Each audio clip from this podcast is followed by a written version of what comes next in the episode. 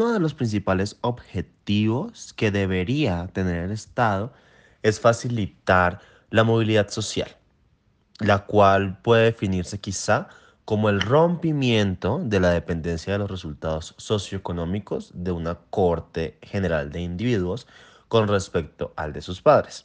Es decir, asegurar que el destino de una persona no dependa del lugar o del hogar donde nace.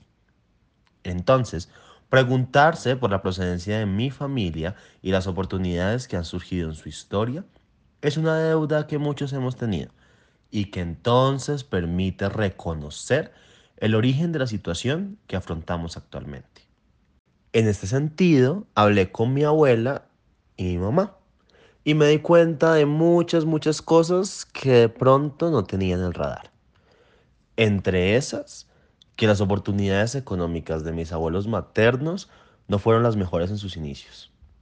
Desde pequeños estuvieron dispuestos a trabajar y a seguir el status quo que se había vivido en su contexto, hasta que gracias a buenos resultados académicos tuvieron la fortuna de ser los primeros profesionales que tuvo la familia. Y, y eso era una cosa que yo no sabía. Es por tanto que en mi familia la trayectoria de mi movilidad social materna pues ha sido ascendente, gracias al acceso que mis abuelos tuvieron a educación superior, el cual facilitó las oportunidades de mejora en su calidad de vida.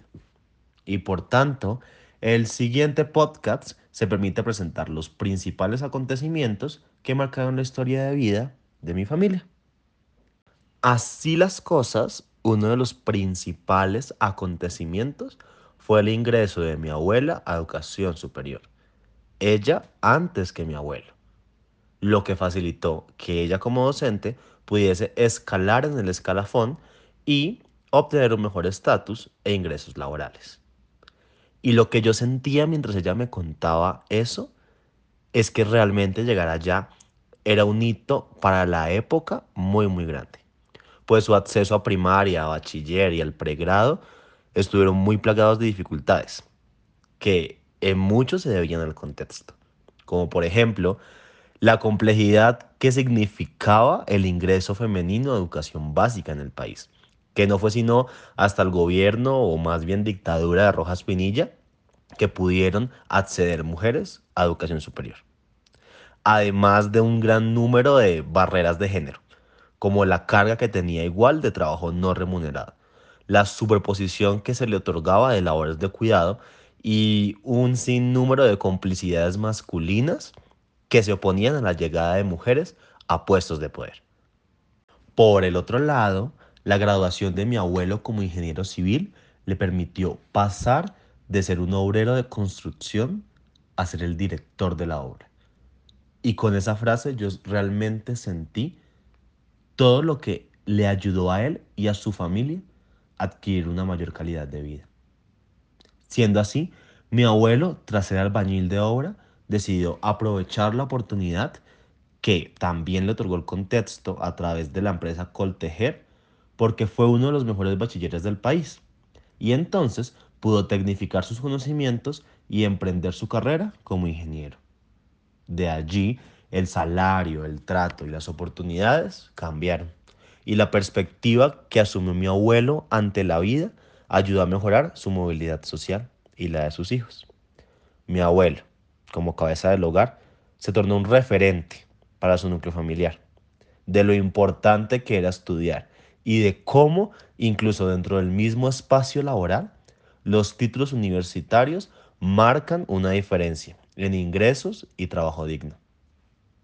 Dice Sandra García, que es una de mis grandes académicas referentes, que la educación es quizá el vehículo más importante para lograr el tránsito hacia unas mejores condiciones socioeconómicas, una mayor movilidad y una mejor distribución del ingreso en la sociedad.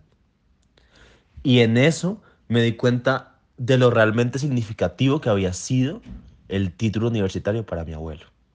Y en adición a ello, me puse a pensar en lo importante que era reconocer las complejidades que había enfrentado él como sujeto racializado y cuya única oportunidad de ingreso a un programa de pregrado fue la universidad pública. Y creo que eso es muy relevante, puesto que para su momento histórico la disponibilidad de instituciones de educación superior era muy limitada y requería un costo de oportunidad gigante para alguien que ya tenía una familia por suplir económicamente y que además le habían relegado un lugar de discriminación por una condición racial en la sociedad. En consecuencia de lo anterior, entonces, me di cuenta que el acceso de mis abuelos a educación les permitió un aumento realmente significativo en sus ingresos. Y creo que eso se ve reflejado en la forma en la que cuando le pregunté a mi abuela que me dijese su historia de vida, quiso hablar casi que únicamente de movilidad social. Y entonces me di cuenta que desde luego la mejora en la capacidad adquisitiva genera mejores oportunidades. Y eso se ve reflejado en la construcción de un entorno social que incrementa su percepción de bienestar, pero no solamente la de ellos, sino también la que querían para sus hijos y para sus nietos. Y entendí entonces que la calidad de vida también se mide en la infraestructura que acompaña los cuerpos de las personas. En el techo, el suelo, las paredes, la cocina, los baños.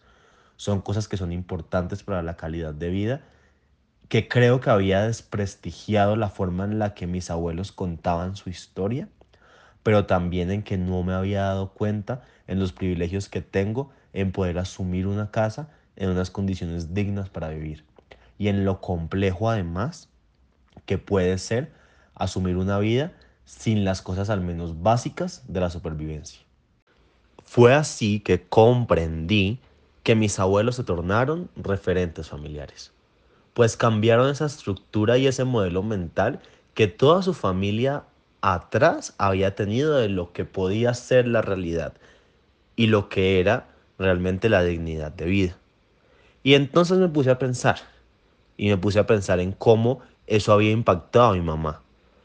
Y comprendí entonces que estos referentes exitosos producen un contexto, además, que predispone a los sujetos que habitan cerca a reproducir patrones de estudio y trabajo que afectan positivamente su estatus de vida.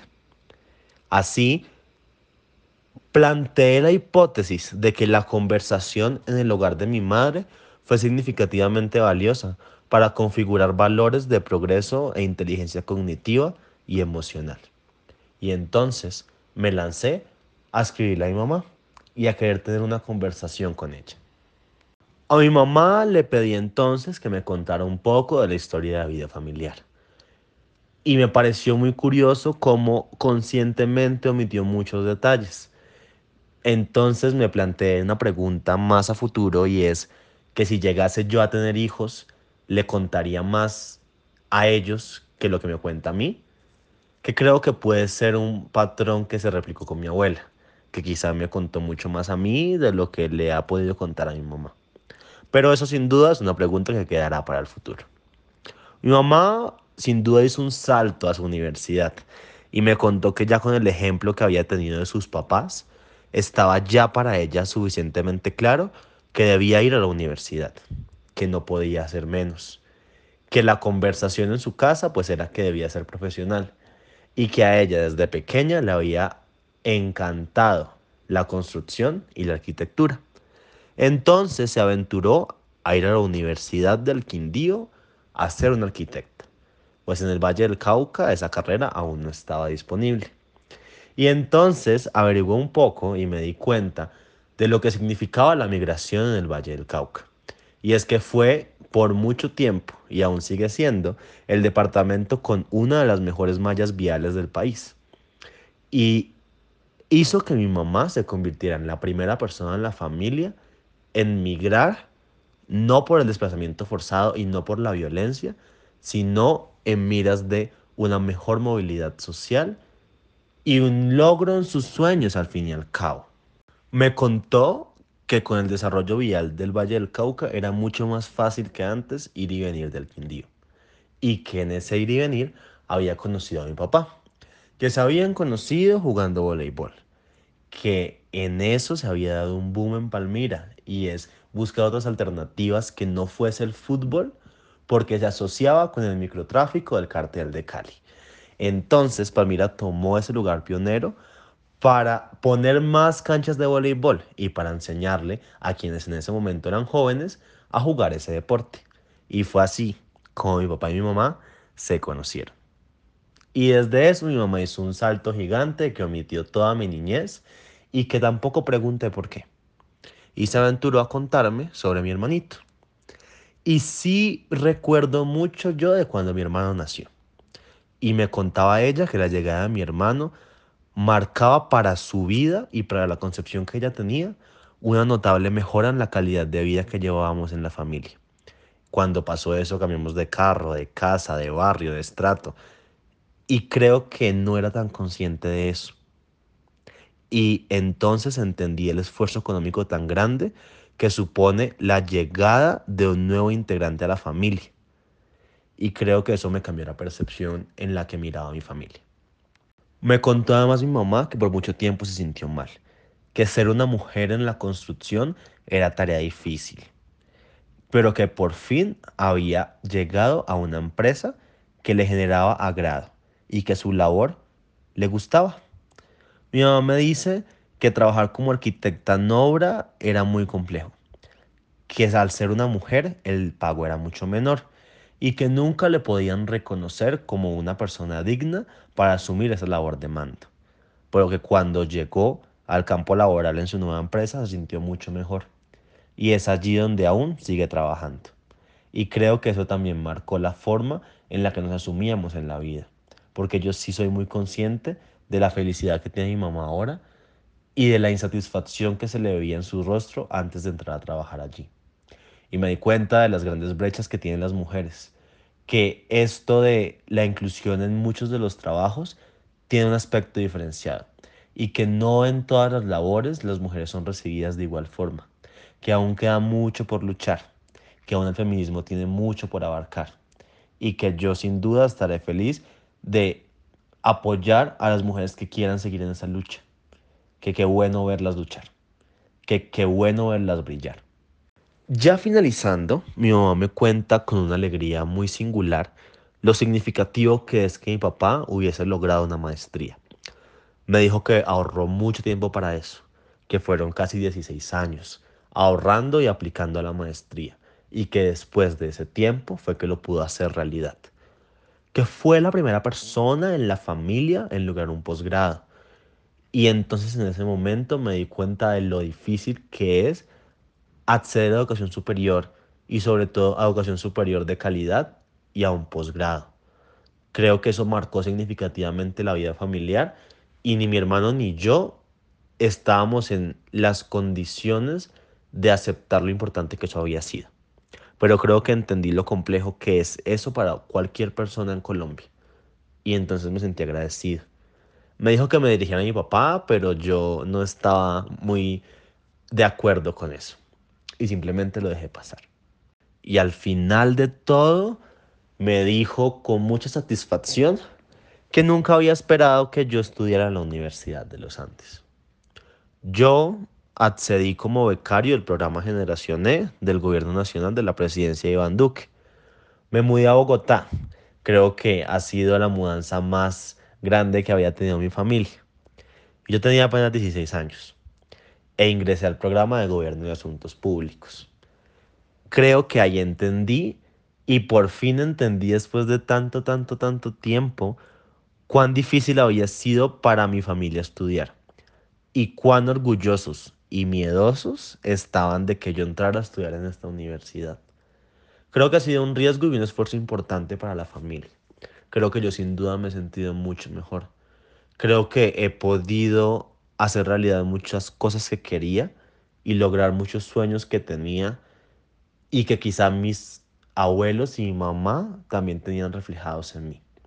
Creo que el trabajo en general me permitió darme cuenta y hacer un acercamiento mucho más profundo a lo que significa todo esto em, y agradecer a todas las personas que han llegado a mi familia y a todo el progreso que le han dado para que yo hoy pueda estar aquí contando su historia.